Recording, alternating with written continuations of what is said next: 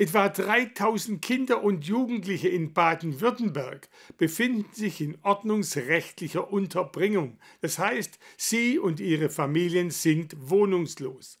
So das Ergebnis der Untersuchung des Sozialministeriums. Demzufolge hat das Ministerium vergangenes Jahr einen Förderaufruf gestartet, dem die Arbeiterwohlfahrt Reutlingen gefolgt ist und das Projekt FAVO, Familien in Wohnungsnot, gegründet wurde, um Familien dabei zu unterstützen, wieder eigenen Wohnraum zu erschließen. Auch in Pfullingen und Eningen unter Achalm ist die Wohnungslosigkeit ein Thema, das die beiden Kommunen stark beschäftigt. Sie bringen die Betroffenen dann zwar ordnungsrechtlich unter, es sei aber schwierig, gerade für Familien geeigneten Wohnraum bereitzustellen, so der Pfullinger Bürgermeister Stefan Wörner. Deshalb kooperieren Pfullingen und Eningen nun mit der Arbeiterwohlfahrt Reutlingen bei ihrem Projekt FAVO, Familien in Wohnungsnot.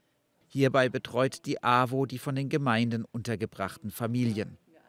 Da gehen Sozialarbeiter in die Familien und schauen, wo ist Hilfebedarf, wo ist eine Unterstützung notwendig, um auch wieder Individualwohnraum zu erschließen. Ähm, ganz wichtig ähm, zu schauen, wo lagen die Probleme, warum ist Wohnraum überhaupt verloren gegangen. Ähm, ganz arg oft Mietschulden, ähm, die da vorausgingen. Hier setzt die AWO an und versucht, die Probleme zu lösen. Dabei werden die betroffenen Familien in den unterschiedlichsten Bereichen unterstützt. Regina Meyer ist für Pfullingen zuständig und betreut derzeit intensiv vier Familien.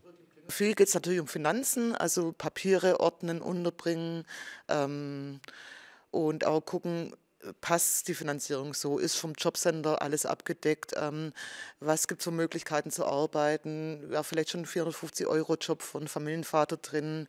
Dann geht es aber weiter, vielleicht auch schon mal Absprachen mit äh, Schulen.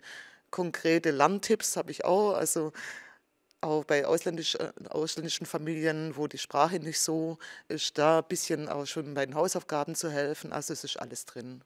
Gefördert wird das Projekt vom Sozialministerium mit ca. 80.000 Euro im Jahr. Es ist zunächst bis Anfang 2023 befristet.